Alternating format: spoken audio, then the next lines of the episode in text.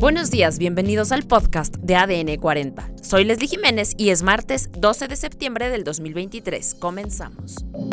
Sandra Cuevas dejará la alcaldía Cuauhtémoc. Asesinan a fiscal regional de Tierra Caliente. Ordenan liberación del fiscal morelense Uriel Carmona. Asciende a 2.497 la cifra de muertos tras terremoto en Marruecos. Pero antes, en nuestro tema principal, Marcelo Ebrard lanza una advertencia morena que pone en duda su continuidad en el partido.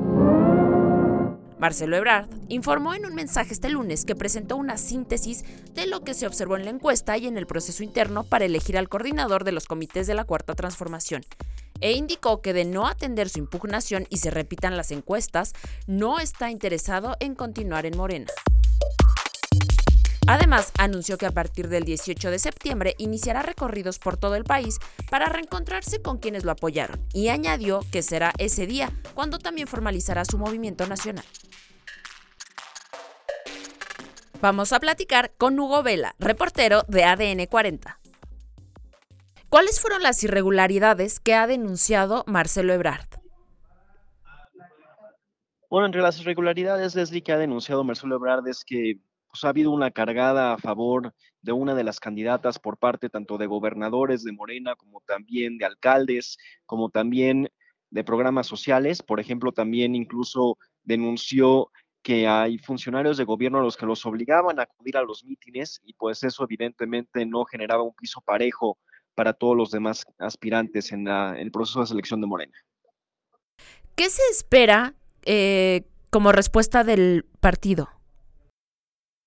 Pues justamente es lo que Marcelo Ebrard anunció, que él hizo una impugnación ante la Comisión de Honestidad y Justicia de Morena y esperan la resolución. Dijo que en caso de que Morena diga que no ocurrió nada de lo que él está denunciando, pues entonces no tendría caso que Marcelo Ebrard continuara en el partido, es decir, se esperaría su renuncia por parte de Morena porque dice que no tendría caso que él siguiera ahí porque va en contra de todos los principios por los cuales él luchó y eh, también de los principios con los cuales se fundó Morena.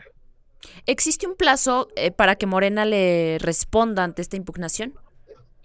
No, hasta este momento Morena no ha dado un pronunciamiento al respecto, ni hay un plazo como tal que esté estipulado para que den la respuesta. Marcelo Ebrard aseguró que tiene que ser en los próximos días, ya que dijo que a partir del 18 de septiembre va a hacer una gira por el resto del país para reencontrarse con todas las personas que lo apoyaron en este proceso de selección. Así es que lo más probable es que tengamos una respuesta previo a este recorrido que haga Marcelo Ebrard.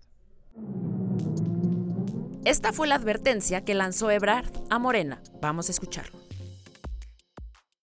presentamos esta impugnación y va a depender la respuesta que tenga Morena, el curso de acción que nosotros vamos a seguir. El de la voz considera que si esas diferentes circunstancias que se dieron, incidencias en el proceso, se quedan igual, pues yo ya no tendría interés en estar en Morena. Además, la alcaldesa de Cuauhtémoc, Sandra Cuevas, anunció que pedirá licencia a su cargo en los próximos días para contender por la jefatura de gobierno de la Ciudad de México, rumbo a las elecciones del 2024. Así lo anunció a través de una conferencia de prensa en su demarcación. En otros temas, la noche del sábado, el cuerpo del fiscal general de Tierra Caliente, Víctor Manuel Salas, fue localizado a la orilla de la carretera federal Coyuca de Catalán Cirándaro, zona conocida como Jaripo, con aparentes disparos de arma de fuego y visibles huellas de tortura. Vestía pantalón de mezclilla, playera guinda, camiseta blanca y botas color café, confirmó la propia Fiscalía General del Estado. De acuerdo con los primeros reportes, habría sido secuestrado por integrantes de la familia michoacana.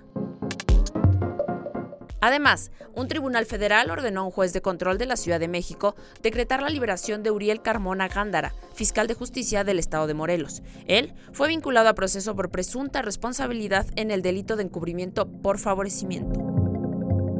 Por otro lado, tras el sismo en Marruecos, se contabilizan 2.497 muertos. Los equipos de rescate marroquíes, apoyados por refuerzos extranjeros, continúan sus esfuerzos para encontrar supervivientes y asistir a los cientos de personas cuyas casas quedaron arrastradas por el sismo.